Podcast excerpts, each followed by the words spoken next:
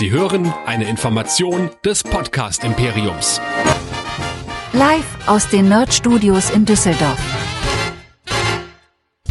Ist das der Krieg der Sterne oder kann das weg? Hier kommt Nerdizismus, die Podcast-Show von Nerds für Nerds. Heute mit Jedi Nerds, dem Star Wars Podcast. Und hier der Meister mit seinem Padawan. Hier sind Chris und Michael. Herzlich willkommen bei den Jedi Nerds, dem Star Wars Podcast hier bei nerdizismus.de. Mein Name ist Chris und mit mir dabei äh, direkt aus dem Hightower des Silmarillions von den Meistern geschrieben und jetzt in den Journal of the Wills sozusagen verewigt Nerdizist Michael. Hallo. Ich weiß gar nicht, wie ich dich jetzt begrüßen soll. Hallihallo halt mal wieder, ne? Ganz genau, ja. Piu, piu, piu. Bing, wow. Zung, zung. Nee, zung, zung diesmal nicht. Nee, diesmal eben nicht.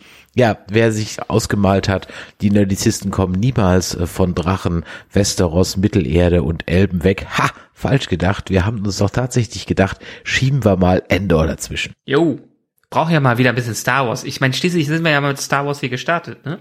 So sieht's aus. Und diese neue Serie auf Disney Plus ist natürlich ein willkommener Anlass, da jetzt auch wieder in dieses Universum einzutauchen. Wir werden regelmäßig diese Serie besprechen und zwar äh, nehme ich das jetzt mal vorweg, weil das ist ja ein Teil, wie die Serie aufgebaut ist.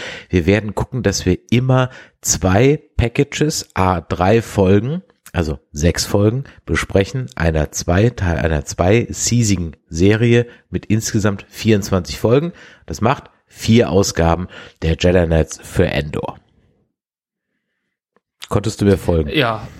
Ähm, äh, nee, also bis zu diesem Zeitpunkt habe ich gedacht, wir besprechen die Staffelhälfte, aber gut, können, können wir auch so machen. Naja, die Serie ist halt von vornherein konzipiert worden für zwei Staffeln, a zwölf Folgen wobei es vier Blöcke gibt zu jeweils drei Folgen, die immer einen kleinen Story Arc beinhalten. Ja, ich meine, passt ja für mich. Also pa passt ja in der Art. Aber ich hatte mich physisch und seelisch und mental darauf eingestellt, dass wir jetzt eins, zwei, drei, vier, fünf, sechs bes äh, besprechen. Aber gut, wir können auch eins bis drei besprechen. Passt für mich. Nein, nein, das wir hast sind du ja jetzt, flexibel. Nein, nein, das hast du jetzt falsch verstanden. Wir besprechen jetzt Ja, die dann, Folge. dann konnte ich dir nicht folgen. Sag dann ich muss doch. ich klarer ausdrücken. Also, eine Serie. Diese Serie ist angelegt auf zwei Staffeln zu je zwölf Episoden, die inhaltlich immer drei Folgen zu einem Block zusammenfassen, was vier Blöcke macht. ja. Und wir besprechen sozusagen immer zwei Blöcke. Ah, jetzt verstehe ich. Ich dachte, du beziehst dich auf Staffel 1. Ne gut, dann, dann komm, konnte ich dir jetzt folgen. Mach Ist ich ja auch schon spät, ich, ne? ich rede ja von Staffel 1, bei der wir jetzt die ersten zwei Blöcke a drei Folgen besprechen. Nämlich 1 bis 6. Die laut Macher Tony Gilroy eben immer so thematisch, ich sag mal, ein bisschen abgeschlossen sind. Und ich hoffe auch, dass dem so ist, denn es würde vielleicht einiges leichter machen. Doch dazu gleich mehr. Ja, herzlich willkommen bei den Nerds, der Show, bei der wir jetzt Endor auseinandernehmen, analysieren und für euch besprechen werden. Und Michael, ich habe gehört, es kommen durch Game of Thrones und Rings of Power ganz, ganz viele neue Leute dazu, die vielleicht noch gar nicht wissen, was sie an dieser Show hier haben. Ja, wunderbar. Herzlich willkommen hier und wie immer, wie ihr es zuletzt auch von mir gehört habt, geht ihr ganz einfach auf nerdizismus.de, denn da findet ihr alles, was wir jemals gemacht haben. Und jemals gemacht heißt so in den letzten acht Jahren, denn wir sind irgendwann mal mit Star Wars The Force Awakens gestartet und dann reingestiegen in ganz, ganz viele andere Serien. Wir besprechen The Walking Dead, wir besprechen Star Trek, wir besprechen Cosplay-Sachen, Westworld, Game of Thrones und, und, und, und, und MCU-Sachen. Es wird immer mehr, es wird nicht weniger. Genauso wie wir im goldenen Zeitalter des Contents leben, leben wir im goldenen Zeitalter des, Alter des Nerdizismus. Um es ganz einfach zu machen, könnt ihr uns deshalb auch schreiben. Und zwar Feedback gerne an die info at nerdizismus.de, an die WhatsApp-Nummer 01525, äh, 01525 964 7709. Ich glaube, das war richtig. Ich habe es jetzt gerade nicht vor mir liegen. Oder ihr diskutiert mit auf Discord unter nerdizismus.de slash Discord, denn wir freuen uns über jedes Feedback, was wir auch gerne hier in der Serie, in der Serie, in der Folge feedbacken. Ja, Feedback schicken, Feedbacken, ein schönes Verb, was du gerade kreiert hast. Das könnt ihr auf jeden Fall auch auf Podcast Addict, auf iTunes und auf Spotify. Da, da freuen wir und der Algorithmus uns immer über ganz, ganz viele Sterne. Und sozusagen im vorauseilenden Gehorsam haben wir von einer Hörerin schon eine Sprachnachricht bekommen. Die hat sich nämlich mal die ersten drei Folgen vorgenommen. Und Michael, das können wir ja mal so als Einstieg nehmen und dann mal über Endor sprechen. Hören wir doch mal, was die Judith uns zu sagen. Bin gespannt. Hallo liebe Nerdizisten. Andor hat mir gut gefallen bisher aber vor allem aufgrund der dritten Folge. Und man muss tatsächlich, finde ich, alle drei Folgen gucken, damit man dabei bleibt. Bei Folge 1 und 2, es zieht sich schon arg, das hätte man raffen können. Vor allem muss da wirklich noch ein ziemlicher Twist kommen, dass die ganze Adoptionsgeschichte Sinn macht, dass dafür, dass sie so gezeigt worden ist in der Länge, wie sie gezeigt worden ist. Ja, was mir auch gut gefallen hat, war dieses passiv-aggressive dieser Community mit äh, den Metallgeräuschen, dass sie aktiv zeigen, wir sind einverstanden mit dem, was das Imperium macht. Und ich finde, das zeigt auch, man kann wirklich coole Geschichten auch erzählen mit Personen, die jetzt nicht unbedingt im Dunstkreis der, der großen Helden sind. Und äh, ich bin tatsächlich sehr gespannt, wie das Ganze dann weitergeht. Jetzt bin ich auf eure Meinung gespannt. Ja, liebe Judith, die kannst du auch hören. Tony Gilroy hat's geschaffen, den kennt ihr, wenn ihr die ganzen Born-Geschichten geschaut habt. Und sein Bruder John Gilroy hat hier Regie geführt in den ersten Folgen und auch den Schnitt gemacht. Darauf will ich aber gar nicht hinaus. Und über diese Struktur der Serie habe ich ja eingangs schon mal irgendwas gesagt. Auf Rotten Tomatoes kommt das ganze Ding auch bisher ganz gut weg. Michael, die übliche Frage, was glaubst du, sind die Scores bei Audience und Critics? So bei 80 Prozent. Ja, genau. Der Audience Score ist bei 82 Prozent und der Critic Score bei 91 Prozent. Um ehrlich zu sein, hm, ich kann da nicht mitgehen. Und ich stelle dir jetzt einfach mal die Frage, wir haben jetzt hier also eine Serie, die hat keine Lichtschwerter, die hat keine, kein Vader, sie hat keine Jedi, sie hat keine Macht, sie hat keine Skywalkers. Und ganz ehrlich, würdest du es gucken, wenn da nicht Star Wars draufstehen würde? Oder würdest du es noch gucken? Hättest du bis zur sechsten Folge durchgehalten, wenn da nicht Star Wars draufstehen würde? Ja, ich glaube schon. Also je nachdem, bei neuen Serien habe ich ja meistens so, wenn ich sie nicht kenne oder wenn nicht ein Franchise dahinter steckt, dann warte ich auf Reviews und Kritiken. Und wie du es gerade gesagt hast, scheinen die Kritiker ja ganz gut mit dieser Serie abzuschneiden. Oder zumindestens ähm, dort die zu bewerten. Und da ich auch durch Narcos New Mexico eigentlich ganz angetan bin von Diego Luna und mir letztendlich die ganze Haptik und die Optik der Serie gut gefällt und mir die Serie auch nicht zu langsam vorkommt, wäre ich, glaube ich, dabei geblieben. Ja, also ich finde sie gut. Hm. Ich wäre nicht dabei geblieben, definitiv nicht. Absolut nicht. Ich, ich mag, ich meine, wir, wir können gleich noch ins Detail einsteigen, aber ich mag, dass die Serie sich Zeit lässt zum Atmen, dass die Charaktere aufbaut und wirklich mal Pausen lässt. Also vielleicht nicht so kongenial, wie es ein Better Call Saul oder Breaking Bad kann. Das ist schon ein anderes Niveau. Aber dass sie sich zurücknimmt und erstmal in Ruhe aufbaut, die Welt zeigt, die Beziehungen zeigt und nicht krach, krach, bum, bum, pipi, bum, piu, piu direkt machen muss. Nee. Nee. Einfach nur nee. Aber fangen wir mal ganz kurz an, worum geht's. Also, es geht, die ganze Geschichte spielt fünf Jahre vor der Battle of Yavin, also der Schlacht in New Hope um den ersten Todesstern. Und das heißt dann auch an dieser Stelle, dass wir damit ungefähr fünf oder viereinhalb Jahre vor den Ereignissen vor Rogue One sind. Und die Serie soll auch in der zweiten Staffel dann größere Zeitsprünge machen. Das kennen wir ja inzwischen schon. Allerdings nicht ganz so große wie jetzt bei äh, äh, Rings of Power beziehungsweise bei House of the Dragon ja ganz extrem ist, sondern immer so in einem Jahr, so dass wir dann am Ende nämlich direkt an den Ereignissen von Rogue One aufschlagen. So, das ist also die Idee hinter der ganzen Geschichte. Das heißt, unsere Hauptfigur ist Cassian Endor, gespielt von, wie du schon richtig gesagt hast, von Diego Luna.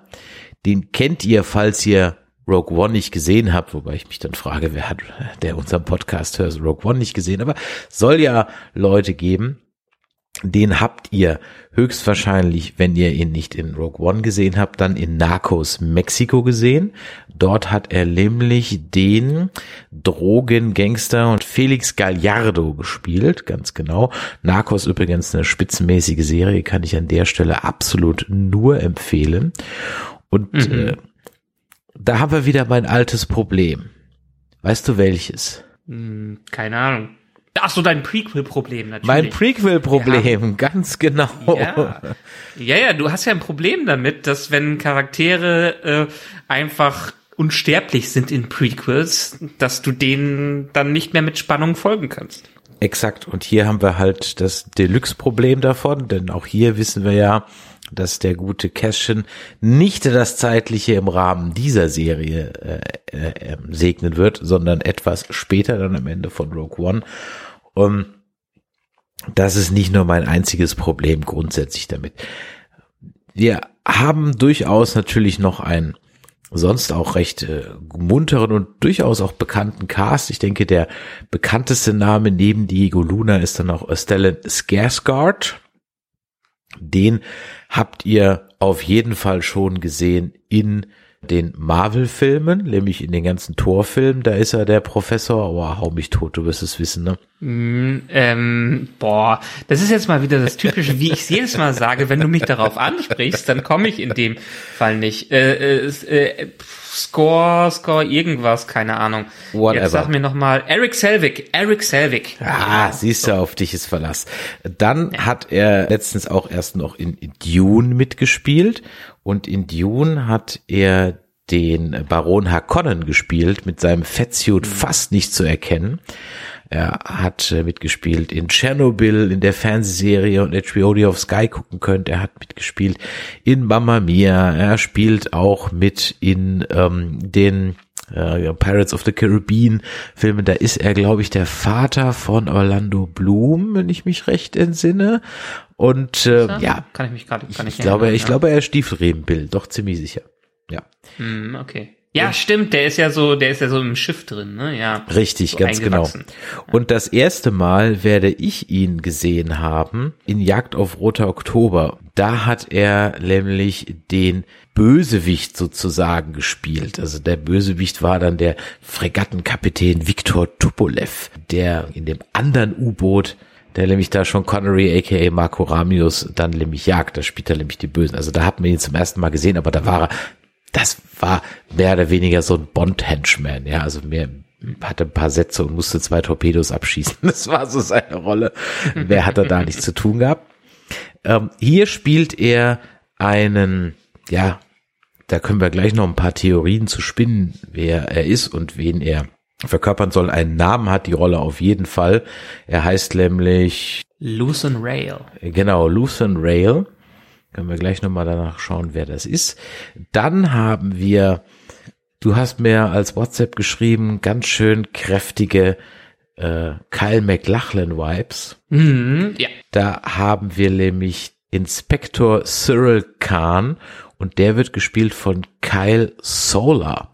Kyle Solar ist äh, ein Amerikaner und den habt ihr vielleicht schon mal gesehen, wenn ihr ähm, völlig unbekannte Serien geschaut haben. Wie Body Hunters oder The Hollow Crown oder Silent Witness oder Pole Dark. Ihr könntet ihn vielleicht in Fury Herz aus Stahl gesehen haben. Das sind alles so Dinge, ja, der hat noch nicht so einen ganz großen Track Record. Der ist auch eher Theaterschauspieler. Mhm. Dann haben wir noch jemand, den habt ihr auf jeden Fall gesehen, wenn ihr Game of Thrones geguckt habt und sie spielt hier jetzt die imperiale ISB Offizierin Val Sarta, nämlich Faye Marcy. Und Faye Marcy ist eine britische Schauspielerin. Jetzt wirst du mich fragen, Faye Marcy, muss ich die kennen? Und ich sage dir, ja, du könntest sie oder du hast sie auf jeden Fall in elf Episoden in Game of Thrones gesehen. Mhm. Weißt du noch wo? Mm, Ja, das ist die, die mit äh, Dings, ähm, mit Maisie Williams kämpft, auf deren Namen ich gerade auch nicht komme. Ich weiß. Mit Aria. Moment. Ja, sie ist. Sie ja, auf ist, dem Area, ist, genau. ist Boah, das- ist das lang her. Es ist einfach zu, zu spät. Ja, aber sie ist die, The Wife, die ist da mit den Faceless Man. Die, Richtig. Ähm, Not bad. H hätte ich nicht erkannt. Genau, sie ist Wife, the Wife ähm, aus von den Faceless Men, die Heimatlose, wie sie auf Deutsch damals hieß. Äh, Sehr, sehr interessant. da war sie noch ein ganzes Stück jünger als jetzt. Also. Ne? Ja, das liegt so in der Natur der Deshalb. Sache. Nee, das, ist, das ist ja gerade so mit äh, jungen Schauspielern, wenn die anfangen und auch so, ein, so eine Maisie Williams, die ja sah ja noch deutlich anders aus, als sie in der ersten Staffel unterwegs war, wie sie jetzt aussieht. Klar sind die Züge schon da, aber es ist ja nicht so, dass wie, wenn man so in seinen 20ern, 30ern ist, dann ist man schon näher an dem dran, wie man in seinen 40ern aussieht. Und äh, da ist, also sie ist deutlich erwachsener geworden, äh, was das angeht. Auf jeden Fall. Und die Mutter vom Endor äh, wird gespielt von Fiona Shaw. Und da habe ich mich auch gefragt, die kenne ich doch, die kenne ich doch, die kenne ich doch, die kenne ich doch. Und siehe da, natürlich kenne ich sie, äh, denn sie hat zum einen in Fleabag mitgespielt, sie hat ähm, sehr umfangreich mitgespielt in äh, True Blood und Killing Eves, in Sherlock Holmes. Ihr kennt sie aber vor allem ähm, aus den Harry Potter Filmen, denn da hat sie ähm, die Petunia Dursley gespielt. Na. Also dieses Gesicht kennt man direkt. Und wenn man es nicht äh, direkt so zuordnen kann, weil sie ja die Petunia schon anders darstellt als hier die Mutter, äh, hat man zumindestens diese Züge im Hinterkopf und denkt, wo habe ich die schon mal gesehen? Ganz genau. Und ähnlich ging's mir auch mit den Rupert Ventisert, glaube man spricht ihn so, ne? Hat einen guten Track Record, viele Serien, The Crown, Outlander, hat da mitgespielt. Er hat auch in 13 Folgen von Game of Thrones mitgespielt, nämlich da hat er den äh, Jo- John Royce oder Jon Royce gespielt, vierte, fünfte, sechste, siebte Staffel von Game of Thrones. Da könntet ihr ihn also schon mal gesehen haben, beziehungsweise habt ihr ihn ganz sicher gesehen. Dr. Who war er mal dabei, Inspector Barnaby und so weiter und so weiter. Das ist also ein gestandener Mime aus England. Und vielleicht habt ihr sie auch schon als Officer Wirtz in Matrix Reloaded und Revolutions gespielt. Also Sie ist hauptsächlich bekannt für ihre Rolle als Mon Mothma, die sie, wie gesagt, seit Episode 3, seit 2005 jetzt schon in Rogue One hatte, in Rebels und jetzt auch in Endor. Also von daher, das ist dann zumindest hier eine schöne Kontinuität. Und das ist ja auch was. Ich glaube, jetzt müssten wir so ziemlich die, ja, Einen hast du noch vergessen. einen habe ich noch vergessen, der ein bisschen wichtiger wäre. ja, Was auch meinst ein du? Game of Thrones Alumni. Ach, wen denn? Der Anton Lesser, der den Kyburn gespielt hat bei Game of Thrones. Stimmt. Und hier den Major Patagas. Richtig, ganz genau. Danke für den Hinweis. Ich glaube, jetzt haben wir aber, hm, würde ich mal sagen, fast alle, die so potenziell noch wichtig werden könnten. Na gut, sind noch ein paar andere, sind, also sind ein paar, ist gemischt. Bekannte Gesichter mit weniger be bekannten Gesichtern und das mag ich eigentlich an dieser Serie, dass man auch mal auf ein paar setzt, die jetzt nicht so das High Profile haben. Mhm. Ja, du merkst schon, ich struggle so ein bisschen mit der Besprechung dieser Serie, weil ich irgendwie nicht weiß, wo ich so ansetzen soll und wo ich so, ah, so reingrätschen soll. Und es sind viele Dinge, die gefallen mir. Mir sind viele Dinge, die gefallen mir nicht. Auf der einen Seite habe ich ja immer gesagt, mach doch mal was mit dem Sandkasten Star Wars, mach doch mal was damit, was ohne Jedi und ohne Vader und so ist. Jetzt machen sie es. Das finde ich auch toll und das finde ich auch super. Aber es ist halt eigentlich ehrlich gesagt langweilig. Und das, was du gerade angesprochen hast mit der vielen Zeit, ja, und dass sie sich so Zeit lassen und so weiter. Ja, das stimmt. Aber es passiert halt trotzdem nix dafür, dass ich so viel Zeit habe. Und ganz besonders ist es mir aufgefallen jetzt in Folge 6, die so hoch gelobt wurde, ja, weil da endlich was passiert. Ähm, dass am Ende des Tages dieser Heißplot, ich habe den nicht verstanden. Der Heißplot, dafür, dass man sechs Folgen Zeit hatte, einen Heißplot vorzubereiten, habe ich überhaupt nicht genau verstanden, wie der jetzt eigentlich vonstatten geht. Diese Tibeter, die kamen völlig aus dem Nichts, plötzlich waren die ein Ding. Dieses Himmelsereignis war plötzlich ein Ding. Das war überhaupt nicht irgendwie vorher Thema. Äh, ich hatte keine Zeit, Moment, mich nee, mit dem. Nein, das Himmelsereignis. Stimmt aber so nicht. Doch, das Himmels, wann wurde das denn vorher groß erwähnt, dass das die Riesenablenkung ist? Es hieß immer nur, da kommt das Auge vom Avatar, bum, bum, bum oder irgendwie sowas. Aber was das ist, was dann passiert, dass da alle nach oben gucken, dass da diese, diese Tibeter da hinlaufen und keine Ahnung, wie die heißen und da alle ablenken und das Imperium, das, das, das wurde nie erwähnt. Das kam völlig aus dem Nichts.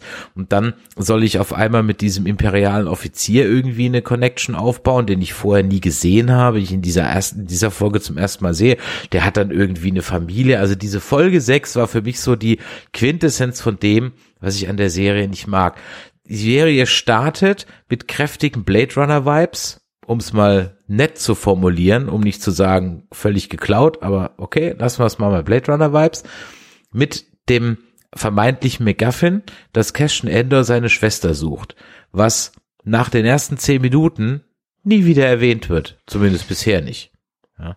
Und da kommen die ganze Zeit hüpfen Charakter rein und raus und so. Ah, ist, ist für mich alles irgendwie unrund. Das sieht toll aus, das ist vom Lighting her super, Kamera uh, not so much, aber wenigstens im Vergleich zu, zu Obi-Wan hat's keine Fanfilm-Vibes. Die habe ich hier gar nicht. Das Ding sieht von vorne bis hinten absolut hochwertig aus. Und ich find's wie gesagt, auch gut, dass es keine Member Berries hat. Also das finde ich auch wirklich toll. Dass es also nicht durch die Gegend hüpft, look hier, äh, Jedi, look hier, äh, Vader, look hier, ne? so wie wir es halt eben bei anderen Serien haben. Das finde ich alles toll. Aber die Story an sich catcht mich null. Und würde da nicht Star Wars draufstehen, ich würde es nicht weiter gucken. Ja, wie gesagt, ich würde dir ein bisschen da widersprechen.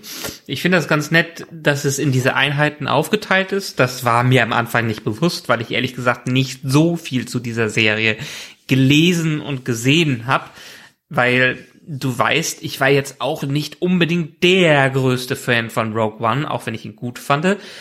War jetzt nicht unbedingt mein Lieblingsfan, äh, Film wie von den neuen Filmen, wie es bei vielen anderen Fa Fans so ist. Deshalb, Für alle Hörer, die heute neu dazu gestoßen sind, das ist einer von denen, die The Last Jedi gut finden. Nur, dass ihr wisst, auf welcher Seite der Macht der junge Mann hier steht. Ne? Ja, und jetzt könnten wir auch wieder mit The Last Jedi anfangen, was ein grandioser Film für mich ist.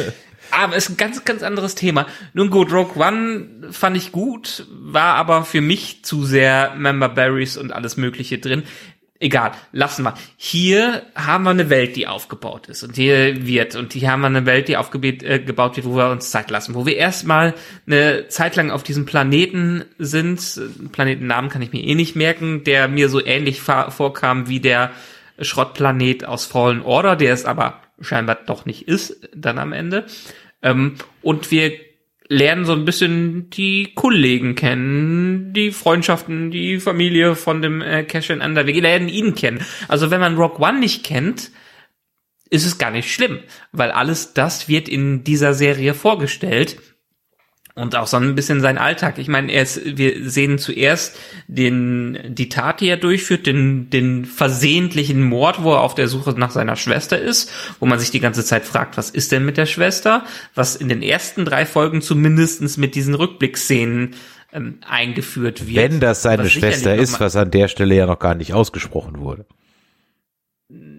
Ja, genau, aber das, das mag ich auch an dieser Serie, dass sie einen ein bisschen denken lässt, dass sie einem nicht alles auf dem Servierteller präsentiert, weil alleine auch, dass wir in diesen Flashback-Szenen keine Untertitel und eine komplett fremde Sprache haben, eine Erholung in diesem Star Wars Universum, was uns in den letzten Jahren in den Filmen so präsentiert worden ist. Da wird nicht jedes kleinste Ding übersetzt. Man muss zwischen den Zeilen lesen und man muss aufpassen, damit man den Plot mitbekommt. Das finde ich so schön. Allein wie diese Welt, diese Schrottwelt aufge, äh, aufgebaut wird und dieser Konflikt, der da am Ende aus, äh, ausbricht. Gut, paar Schwächen hat's meiner Meinung nach schon in der Story. An manchen Stellen fragt man sich wirklich, what's the point? Vor allen Dingen mit diesem Officer, äh, die, mit diesem Kyle McLachlan-Verschnitt, der dabei ist. Da weiß ich auch noch nicht, worauf das hinlaufen soll, weil einerseits wieder erstmal so als kompetenter und ähm, nach Macht strebender junger Soldat präsentiert und dann hat er irgendwie am Ende doch keine Macht und wir zusammen. Das ist auch völlig inkompetent am Ende des Tages. Ja. Der, ist, der ist komplett inkompetent, aber er wird, er wird uns anders präsentiert am Anfang. Das meine ich da. Ja, ja, ja, ja. Ähm, ja, und das fand ich ein bisschen schwach dabei. Ähm, aber, ne, aber ansonsten, diese ganze dritte äh, Folge, wo es zu dem großen Clash kommt und die von dem Planet fliehen müssen mit den großartigen äh, äh, Glockenschläger da im Turm, der wirklich Spaß an seinem Job hat, muss man sagen. Und dann auch noch äh, die, die ganze Vereinigung der Arbeiter, die Union, äh, die da durch das Klopfen an den Pötten darauf aufmerksam kommt, äh, aufmerksam macht, dass jetzt hier was passiert, dass das Imperium da ist, also dass man gegen die steht, also der ganze Vibe, der hier aufgebaut wird, super. Und dass man dann noch mal einen Schritt wieder zurückgeht und in den Heißplot komplett aufbaut, so langsam, dass in zwei Episoden nicht wirklich viel passiert, dass nur Vorbereitungen da sind, dass wir aber gleichzeitig auch so ein bisschen was von Mos Mosma mitbekommen und zumindestens in Nebensätzen mitbekommen, was auf diesem Planeten passiert. Also dieses Ereignis mit dem Auge und mit den Natives, die da mit einbezogen werden, das ist schon in Folge 4 direkt alles erwähnt worden.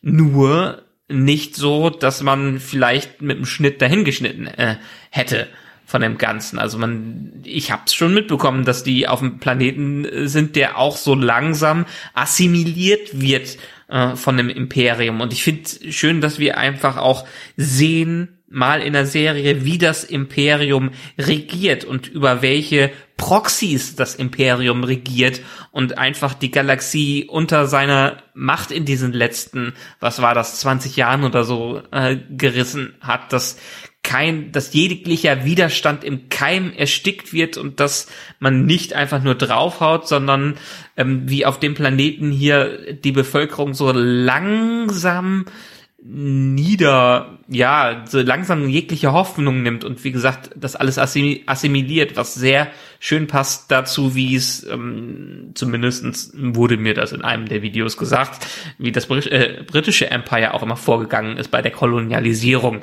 Das also das, das sind alles Aspekte, die ich hier sehr mag, inklusive der Visualisierung, inklusive, dass man hier praktische Effekte hat und das wurde ja auch, zumindest das ist ein Aspekt, den ich im Vorhinein mitbekommen habe, dass man nicht die LED-Leinwand zum Filmen genommen hat, sondern praktisch vor Ort gefilmt hat. Das macht einen großen Vibe dieser gesamten Serie, Serie aus. Okay, vielleicht hätte ich, vielleicht hätte man eine Folge rausnehmen können, um es ein bisschen zu straffen. Aber entsprechend hat mich das gar nicht so gestört, weil es für mich eine sehr ruhige Serie ist, die auch gar nicht nur Action drin haben muss und das im Gegensatz zu Mandalorian und das im Gegensatz zu Boba Fett und Co. und zu der Sequel-Trilogie, die wir hatten, ist für mich einfach nur ein frischer Atem in dem Ganzen. Gut, ich habe die ganzen Cartoons, äh, die ganzen animierten Serien größtenteils nicht gesehen. Deshalb kann ich zumindest den Teil nicht bewerten. Aber es sind so viele Aspekte, die ich hier mag. Ich kann dir auch bei fast nichts widersprechen, was du gerade gesagt hast. Und grundsätzlich hast du auch recht. Ein paar Dinge, den Schnitt und die Kamera finde ich persönlich schlecht. Ich finde sie nicht gut, denn äh, gerade so die Dinge, die wichtig sind, werden uns nicht gezeigt. Im wahrsten Sinne des Wortes wird da nur darüber geredet und die Dinge sind liegen bestenfalls am Rande des Bildes irgendwo. Es gibt aber nicht einen, einen oder kaum einen Schnitt auf irgendwelche Dinge, wie sie dann funktionieren etc. Ja. Also da ist das Framing einfach wirklich nicht gut. Trotzdem sieht es grundsätzlich gut aus, weil man einfach bei Obi-Wan Kenobi in der Serie diese LED-Wand dann einfach übertrieben eingesetzt hat und das Ganze hatte, da hatte das ganze Bild überhaupt keine Tiefe mehr und gar keine, ähm, gar kein Volumen mehr und hier merkt man eben, wir sind on Location und das passt dann für mich. Die Props ja. allerdings fallen mir extremst negativ auf, dass man sich bei so einer Multimillionen-Dollar-Produktion anscheinend keine paar Cent mehr übrig hat, um aus einer äh, Kalaschnikow vielleicht mal wenigstens irgendwas anderes zu machen. Ja, ganz ehrlich, kann ich auf so einem Niveau nicht verzeihen, muss ich ganz ehrlich sagen. Ja, die Waffen in Star Wars waren größtenteils immer ähm, auf alten Zweite Weltkriegsmaschinen, Pistolen oder so gemünzt. Das ist jetzt kein Geheimnis, aber man hat sich wenigstens ein bisschen die Mühe gemacht, das Ding so zu verfremden, dass es einem nicht sofort ins Auge springt. Und gerade bei so einem ikonischen ähm, äh, Gewehr oder beziehungsweise äh, ikonischen Maschinenpistole oder äh, Maschinengewehr äh, wie eine AK-47, die halt echt jeder kennt. Also das ist halt einfach jetzt so, ne, das ist halt das Maschinengewehr. Mhm. Ähm, da erwarte ich ehrlich gesagt, dass man sich ein bisschen die Mühe macht und das Ding zumindest teilweise verfremdet. Das gleiche gilt auch irgendwie für Funkgeräte und so weiter. Also da, da war ich einfach ein bisschen enttäuscht. Ich sauge alles auf, was rund um das Imperium ist. Ich denke mir als, da bin ich gar nicht so allein. Ich habe auf der MagicCon mit zwei, drei Leuten gesprochen, Sie haben sich beide, inklusive mir, auch eine reine ISB-Serie gewünscht. Also einfach mal eine Serie, die im, im imperialen Geheimdienst spielt, beim Imperial Security Bureau. Ja, finde ich großartig, auch wenn das Design einfach nur 2001 ist, aber ey, geschenkt. Ähm, das, das, Sektion das, 31 von ja, Star Wars, ne? Genau, ja. Aber das sauge ich wirklich auf und das finde ich toll und da würde ich gerne mehr von sehen. Sehe ich viel zu wenig von.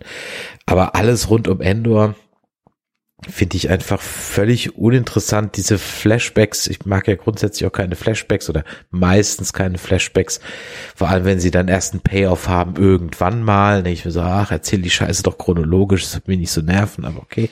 Ähm, ja, also Charakter kommen und gehen seine eine Freundin da ganz am Anfang und ihr Mann, dann die sind jetzt wahrscheinlich weg. Der Dude auf der Baustelle ist kommt nicht mehr vor.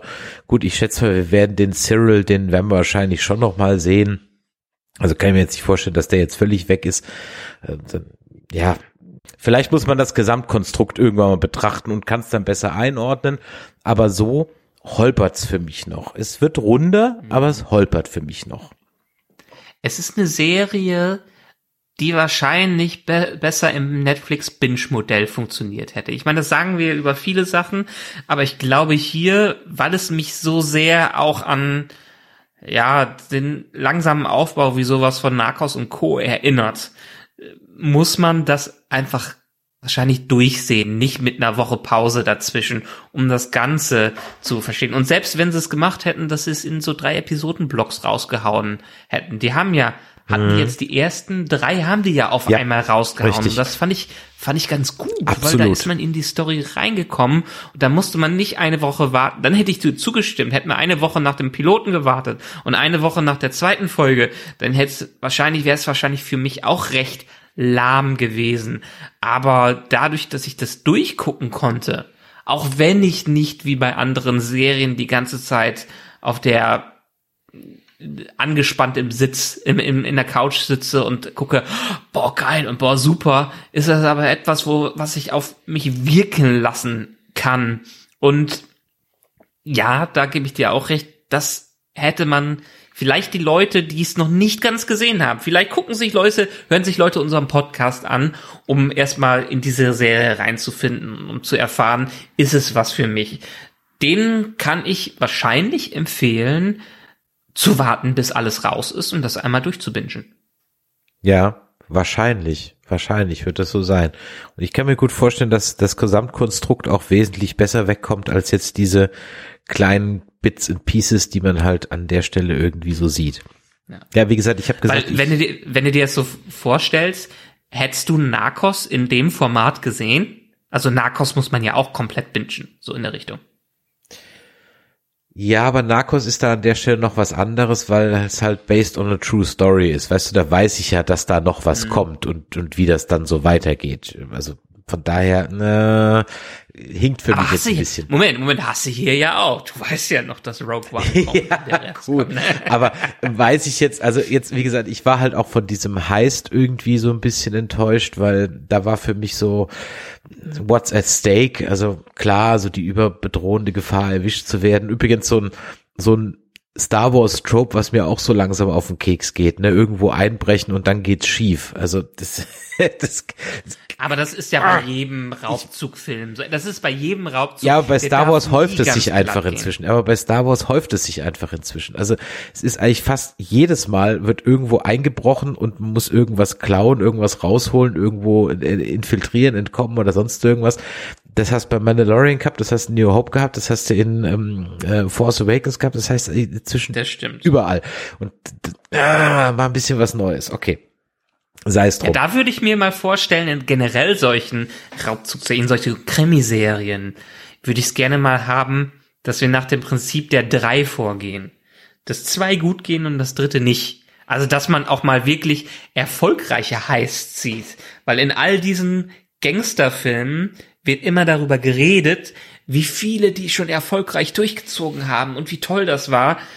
Und wir kriegen immer nur die Heists mit, wo was schief geht. Ja, das ist richtig.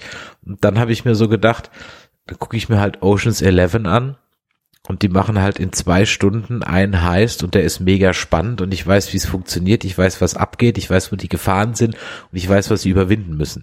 Hier habe ich sechs Stunden mhm. gesehen und ich weiß eigentlich über den Haste halt gar nichts. Also ich weiß nicht, wo die wirklichen Gefahren sind. Ich weiß nicht, welcher Countdown tickt. Ich weiß halt überhaupt nichts. Und dann sehe ich diesen riesen Raum mit den Credits drin und denke mir so, wie wollt ihr das denn abtransportieren? Da habe ich so an Haus des Geldes gedacht, weißt du, wo so wirklich durchgerechnet wird, wo der Professor dann halt auch durchrechnet und sagt, okay, wir haben so und so viel Gold, das gibt so und so viel Goldbarren, die brauchen so und so lange, so und so viel Trucks in so und so viel rein, das Ganze dauert zwölf Stunden, dafür brauchen wir 25 Leute, dum, dum, dum, dum, dum, dum, dum, ja. Und dann bist du in dem ja. Ding drin, weil dann weißt du halt eben, oh, alter, krass, boah, überhaupt, uh. so, und hier gehen die in dieses Ding rein und müssen dann um überhaupt erfolgreich zu sein, die dortigen Arbeiter äh, mit Waffengewalt überzeugen, dass sie es machen. Was ist denn, wenn die jetzt nicht mitgemacht hätten und sich vielleicht alle Hail the Empire ersch äh, hätten erschießen lassen oder sich gewehrt hätten oder sonst? Also da, da ploppen einfach so naja, viele Fragen ja bei dem Ding auf. Äh, so viele Fragen bei mir auf, dass ich mir so denke, so hast dir sechs Stunden Zeit genommen und dann habe ich den Haste am Ende gar nicht richtig kapiert und fand ihn nicht mal spannend.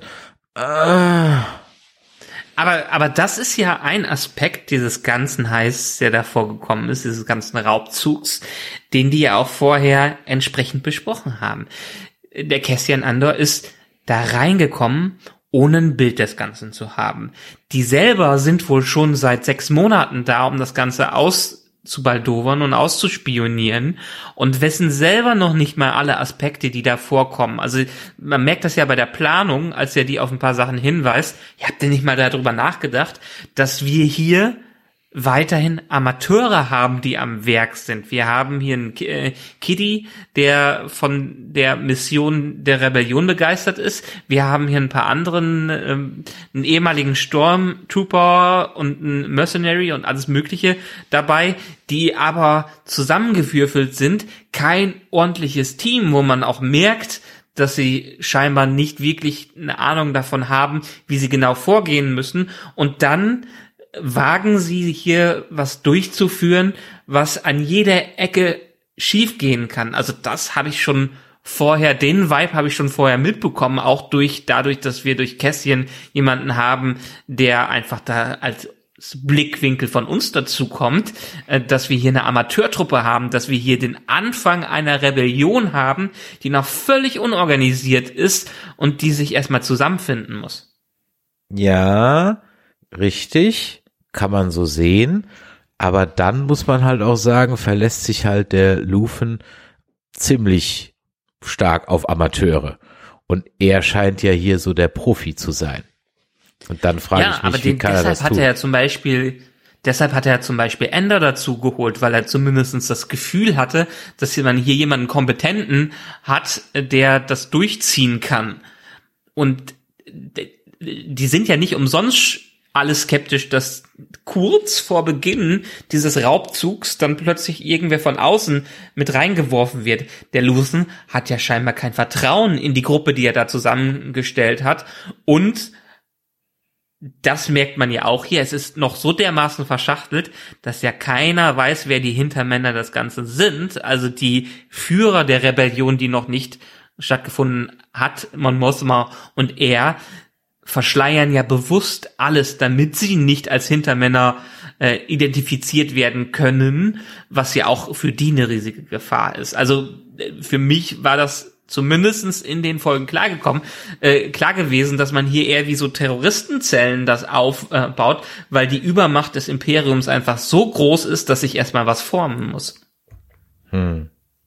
Wir können uns aber zumindest darauf einigen, dass der Lufen einer der interessanteren Charakter in dieser Serie ist. Zusammen Definitiv. mit, zusammen mit Val Sata, aber die, zu der kommen wir gleich. Ähm, wir sind uns auch, glaube ich, drüber einig, dass das ein Jedi ist, oder? Meinst du? Ja, absolut. Also erstmal gibt er ihm ja einen Kyberkristall, wo soll der herkommen? Ähm, dann sagt er ihm, dass der wesentlich, also nicht unter 50.000 Credits weggeht, eigentlich sogar noch, noch viel mehr.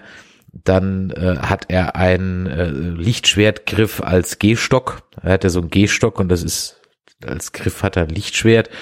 Ähm, dann äh, sagt auch die eine, ich weiß gar nicht, irgendeine, ach, ich glaube, die, die, die mit ihm zusammenbringt, ähm, Die Angestellte. die Angestellte, genau, die sagt dann, äh, hieß, nee, nee, nee, nicht die Angestellte, die Freundin vom Endor, die ihn mit, mit Endor connected, Ah, äh, okay. die sagt ja dann Ja. auch, he's something we will never discuss. Also something, nicht somebody.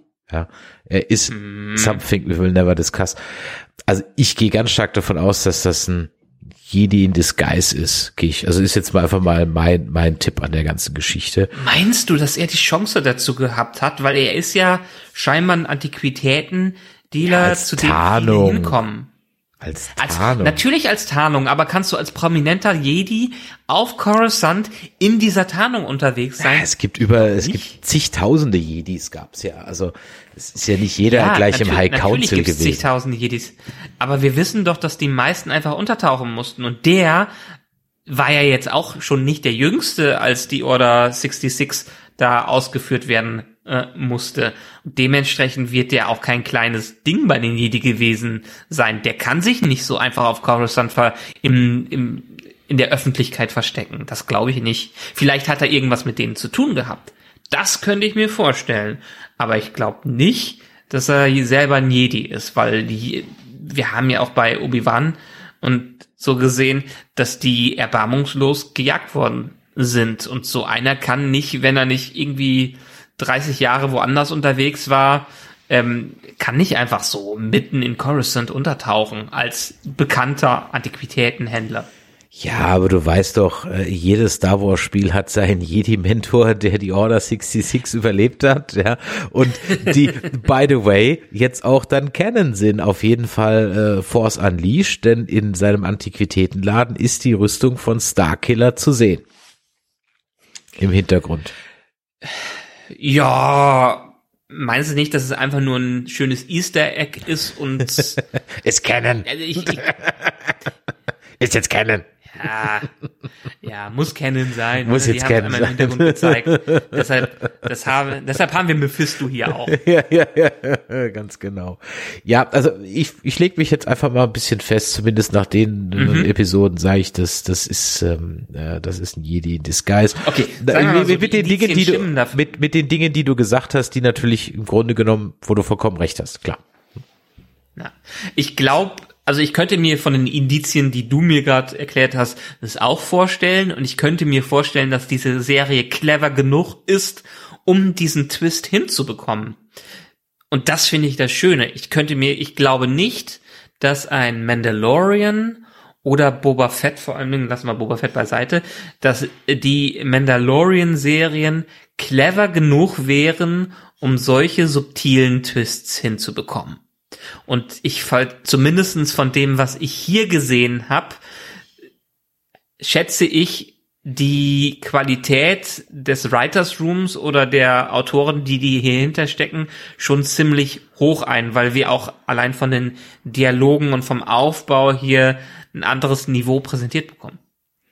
Da bin ich vollkommen bei dir. Ich glaube, das will Mandalorian und Boba Fett vor allem aber Mandalorian gar nicht sein. Ich Ja, glaube. Mandalorian will an der Stelle einfach straightforward Western sein, mit kleineren Plot-Twists, aber nichts Großes. Wohingegen hier könnte ich mir halt vorstellen, dass das durchaus eine etwas, ja, ich sag mal so ein bisschen down to earth ist. Und wie gesagt, so lange, also je weniger. Es wird gepinkelt, ne? ja, ganz genau.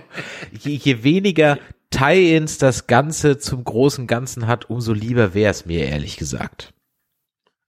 Naja, genau. Wir haben ja doch schon einige Zitate, was es angeht, wie das hier aufgebaut ist. Also auch einige Szenen, wie die aufgebaut sind, zitiert ja durchaus alles Mögliche aus dem Star Wars kennen.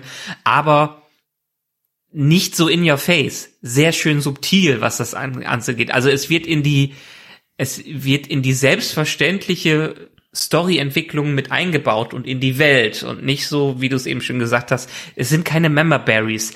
Es sind schöne Verweise darauf, die aber nicht die Story ausmachen. Und irgendjemand hat anscheinend doch erfolgreich ein Geschäft für Geländer gestartet. Denn auf einmal gibt es Brücken mit Geländern. Ich war ganz, ganz begeistert. Das kommt wahrscheinlich davon, dass sie on Location gedreht haben und dann nicht gedacht haben, ah, das flexen wir jetzt hier nicht ab. Und ich glaube, wir haben zum allerersten Mal dezidiert einen Puff in äh, Star Wars gesehen. Ich glaube, zum ersten Mal wirklich dezidiert Prostitution. Okay. Ja, wir haben ja auch ich zum ersten Mal sicher. Sex dann gesehen. Ja. Mehr Und oder weniger. auch das, glaube ich, ist schon bei Purpose. Äh, Endor Shots, Shots First. Ja. Ja. Auch das ist was, ähm, ich glaube, das war schon so ein bisschen Absicht, dass er gerade dann am Ende den einen Dude, den da äh, äh, zu seinem Helfershelfer machen will, dass er den einfach eiskalt über den Haufen schießt. Und das ist ja. ja auch was, wo du ja bei Rogue One am Anfang geschockt bist oder was heißt geschockt, also wo du halt denkst, what, das ist der Held der Geschichte, denn ganz am Anfang bei Rogue One wird er ja auch vom Imperium oder von den Sturmtruppen da gejagt und entdeckt und den Informanten schießt er ja auch eiskalt über den Haufen. Ja. Um loszukommen. Und es ist nicht so wie in äh, Filmen, dass man so den liebenswerten Rebellen in der Richtung hat. Es ist wirklich, also an manchen Stellen ist er ein ziemliches Arschloch und er wird eher als der realistische, zwiegespaltene Rebell dargestellt, der erst nochmal in die Richtung getrieben werden muss, dass er für die Rebell Rebellion sein Leben aufkippt. Also hier hat er ja, hier findet er es gut bezahlt zu werden und er findet auch das Imperium äh, nicht wirklich sympathisch, was das angeht, weil die schon ziemlich negativen Einfluss auf sein Leben hatten, aber er möchte sich am liebsten aus den Sachen alle raushalten und wird da reingetrieben und dementsprechend wird seine Ehre und sein Gewissen und äh, sein ganzer Charakter hier auf die Probe gestellt. Ja, und er ist damit aber auch dann konsequent, also er macht, er wird keine große Charakterentwicklung durchmachen bis zum Anfang von Rogue One, weil er macht die ja erst in Rogue One durch. Also von daher werden wir da jetzt keine große Character Development dahingehend sehen. Der bleibt so, wie er ist, weil genauso ist er am Anfang von Rogue One auch. Okay. Mm. Ja, er wird aber, er wird am Anfang bei Rogue One auch einfach nur angeheuert. Okay.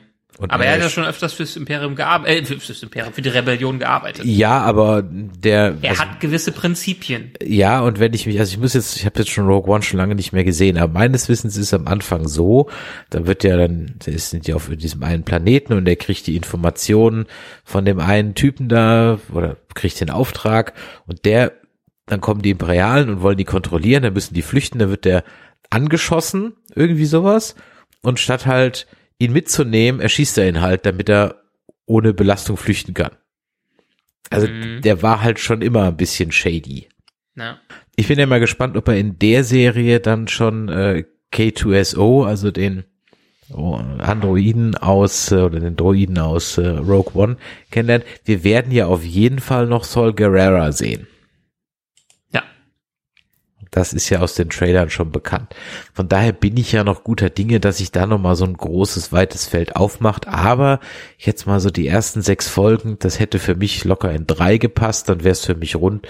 So habe ich im Moment sehr viele Dinge gesehen, die für mich, und das ist vielleicht auch so eine subjektive Sache, du hast das Worldbuilding vorhin angesprochen, das brauche ich halt nicht. Ich, für mich musst du im Star Wars kein Worldbuilding mehr betreiben. Ich bin da drin, zeig mir einen Schrottplaneten, alles gut. Ich, ich weiß, wie es funktioniert. Okay, brauche ich nicht noch einen Typen auf dem Amboss hauen sehen, der Verstehst du? Brauche ich nicht. Ich, ich verstehe sofort, wie die Welt Ja. funktioniert. Vielleicht ist es aber jetzt auch was, dass man halt auch andere Leute reinholen will, die halt eben sich davon angezogen fühlen, dass sie halt eben nicht gleich mit Lichtschwertern und Raumkämpfen konfrontiert werden. Genau. Ich meine, wenn du überlegst, der Otto Normalzuschauer, der kennt die Filme. Die ist gut. Der hat vielleicht die Originaltrilogie gesehen. Wenn es gut kommt, hat er irgendwann mal die Prequel-Trilogie gesehen und jetzt zuletzt hat er, war begeistert von den Sequels. Aber was, was haben wir sonst gesehen? Ja, ein bisschen Mandalorian, ein bisschen Boba Fett, aber das waren auch viele Member Berries, die da reingekommen sind, außer Mandalorian, der vielleicht ein bisschen was eigenes gemacht hat. Aber dieses ganze Reden wir von den Animationsserien, reden wir vom Expanded Universe, reden wir von 40 Jahren, in denen sehr viel aufgebaut wurde, was für Fans selbstverständlich ist und wo die hier jetzt wieder ein Rehash von dem Ganzen mitbekommen.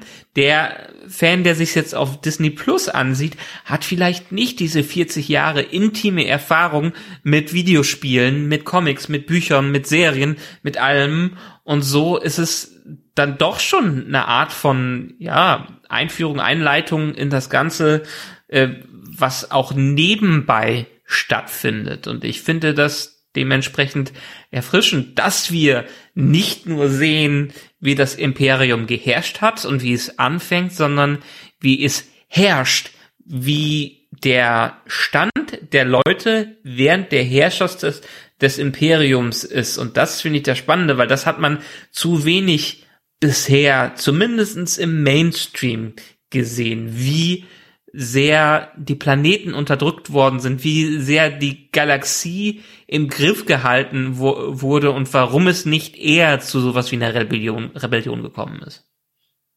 Mhm. Ja, unter den Aspekten können wir es auf jeden Fall mal als guten Start verbuchen. Ich meine, wir hatten auch mhm. gerade eben schon mal kurz was es erwähnt, wie so die Kolonialisierung äh, des, des Imperiums da vorangetrieben wird. Und ich finde es ja auch schön, dass man hier jetzt mal so ein bisschen die Lower Decks sozusagen mal ein bisschen mehr sieht. Finde ich alle super. Und da freue ich mich auch drauf, definitiv mehr zu sehen. Und ich habe es vorhin schon gesagt, bisher verschlinge ich halt wirklich sämtliche Szenen, die beim äh, ISB spielen. Und da hoffe ich wirklich, dass das der große Plot wird. Wie da dieser Cyril noch eine Rolle spielen wird, weiß ich nicht. Der dann nochmal äh, vielleicht so als Handlanger sich irgendwie dann da für den ISB dann da andingt, das weiß ich nicht. Aber alles, was da mit dem ISB zu tun hat, da hätte ich viel, viel, und zwar ehrlich gesagt, da hätte ich jetzt schon gerne viel mehr gesehen, weil die werden ja, glaube ich, erst ab Folge drei kommen, die mal kurz vor und dann nochmal jetzt ab vier, fünf, sechs so ein bisschen, aber dass äh, dort sozusagen die, ja, wie soll ich sagen, die äh, auf der anderen Seite jemand sitzt, der die, die einzelnen Überfälle die die Rebellen ver, ver, verüben, zusammenfindet. Davon würde ich noch gerne viel, viel, viel, viel mehr sehen. Das kommt mir viel zu kurz. Weißt du? Das wird mhm. so, die ist da sehr schnell auf dem richtigen Dampfer und äh, weiß eigentlich sofort, was da Sache ist. Und da hätte ich mir viel mehr Herleitung gewünscht. Ich würde es so ein bisschen parallel machen. Äh, also richtig fast beide fast gleich viel oder beide Seiten gleich viel Screentime kriegen. Das ist leider bisher noch nicht so. Und da würde ich mir einfach viel mehr Katz und Maus wünschen. Das wäre auch dann so spannend. Auch das, was du ja immer sagst, so, ne, beim, beim Hitchcock, da weiß der Zuschauer schon, was äh, kommen wird, beziehungsweise er kennt die Gefahr schon, der Protagonist kennt sie noch nicht. Auch das könnte man hier wunderbar ausspielen, dass man eben sagt, okay, die sind dem Endor oder dem Lufen oder wer auch immer vielleicht sogar einen Schritt voraus, nur der weiß es noch gar nicht. Das kann ja auch eine Möglichkeit mhm. sein.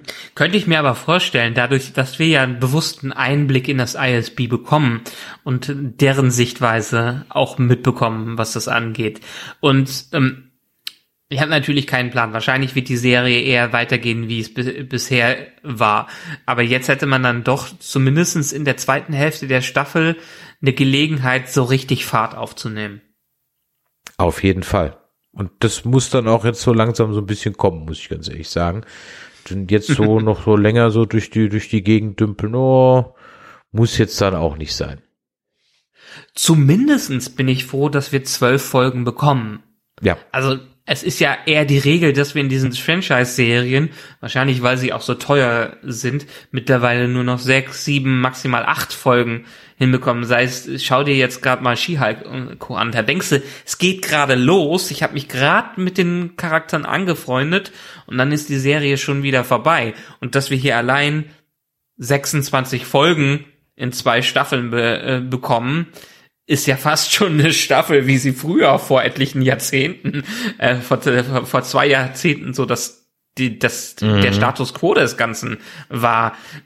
Und deshalb schön, dass man sich Zeit nimmt, schön, dass man den Aufbau genießt und auch andere Sachen rein spinnt, die nicht selbstverständlich sind. Ich meine, ich wiederhole es nochmal. Allein, dass wir Flashbacks bekommen, wo, und ich habe mir die deutsche Synchro auch angesehen, wo wir eine fremde Sprache haben, die wir nicht verstehen, so dass wir aus dem Handeln und aus den Ausdrücken der Charaktere und dem Bildaufbau erkennen müssen, was passiert denn hier und der Zuschauer eine Gehirnleistung erbringen muss, dass nicht alles auf dem Servierteller präsentiert wird, finde ich, finde ich ganz toll. Und dafür finde ich die, lobe ich diese Serie sehr. Dann wird dir vielleicht auch aufgefallen sein, wenn du es ja auf Englisch guckst, ich gucke das auch auf Englisch, dass endlich wieder sämtliche imperialen Offiziere schönes British English reden. Ha. Wunderbar. Es war ein paar Filme lang etwas verwässert worden. Aber jetzt ist äh, es wieder da und das macht mir doch sehr viel Freude. Und wie gesagt, ich find's toll, dass man auskommt, ohne uns zigtausend Stormtrooper zu zeigen, dass wir auch mal andere Uniformen sehen, etc. Und das auch wirklich die, die treffen auch was und alles gut. Ja, das, das mag ich auch. Aber bisher muss ich ja. ganz ehrlich sagen, nimm Star Wars aus dem Namen raus und ich weiß nicht, ob ich es großartig weiter gucken würde. Dann könnte es irgendwas x-beliebiges sein. Ich habe aber noch die Hoffnung, dass da was kommt, denn äh, eine unserer Lieblingsserien, die Expans, hat auch bisschen, ich sag mal, zäher angefangen, wo du dich gefragt hast, okay, what's the point? Ja, da war der Ursprungsplot um die Gürtler und so mit dem Aufstand auch eher so, ja, und dann diese Entführungsgeschichte, das war alles eher so, hm, okay. Und auf einmal entwickelte sich da was und dann konntest du gar nicht mehr abschalten. Ja, das ist, manche Serien brauchen Worldbuilding und vielleicht ist es ja auch hier so. Ich mag Worldbuilding, ich mag es, wenn sich Zeit gelassen wird, aber ich wiederhole mich entsprechend und deshalb wir, hoffe ich, dass die Serie sich in den nächsten Folgen nicht wiederholt. Ausgezeichnet. Ich glaube, dann haben wir für heute auch soweit erstmal alles zu den ersten sechs Folgen gesagt. Ich hoffe, wir konnten euch unsere Meinung hier klar machen, wie wir da aktuell zu stehen. Durchaus auf zwei äh, leicht unterschiedlichen Standpunkten, aber jetzt wollen wir natürlich von von euch wissen, wie seht ihr denn die ersten sechs Folgen von Endor?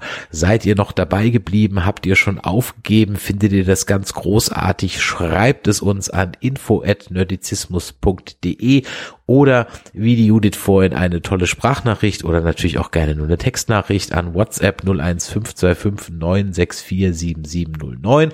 Kommt auf unseren Discord, kommentiert unter der Folge in den sozialen Medien und was auch hilft, ist, teilt unseren Podcast. Ja, also postet das in euren Social Media Profilen, empfehlt uns weiter, empfehlt uns euren Freunden und lasst bei Spotify, iTunes und Podcast Addict doch ein paar Sterne da. Das freut uns auch immer wieder. Und an der Stelle noch eine kleine Ankündigung. Am 26.10. gehen wir wieder mal live. Haben wir schon lange nicht mehr gemacht. Da wird es um ungefähr acht, Viertel nach acht, halb neun, irgendwie sowas um den Dreh, einen Livestream geben, wo wir über das Ende von House of the Dragon und auch Rings of Power sprechen werden. Das heißt, das werden wir hier an der Stelle mal kombinieren in einem großen Abschlussstream am Mittwoch, den 26.10. live auf Twitch auf YouTube. Da solltet ihr also auf jeden Fall dabei sein, wenn ihr House of the Dragon beziehungsweise Rings of Power ge geschaut habt, denn da werden wir auf jeden Fall ähm, auch äh, ja unseren Senf dann zu den beiden Staffelfinalen geben. Also von daher schaltet da auf jeden Fall ein. Vorher braucht ihr aber auch nicht lange auf uns warten, denn ich habe es endlich geschafft, Lower Decks nachzuholen und She-Hulk ist demnächst mhm. auch fertig, sodass wir das jetzt auch besprechen können. Und dann sind wir auch jetzt wieder im, im, im Weltraum, denn ich weiß ja, wir müssen endlich über Star Trek sprechen. Du willst ja deine Schwerelosigkeitsgeschichte endlich loswerden. Ich habe schon wieder die Hälfte vergessen, aber alles gut. Ja, gut, dann müssen wir uns beeilen, bevor der Michael alles vergessen hat. Also in diesem Sinne, macht es Jod. Vielen Dank fürs Einschalten. Empfehlt uns weiter, macht euch noch einen schönen Tag und bis dann. Tschüss.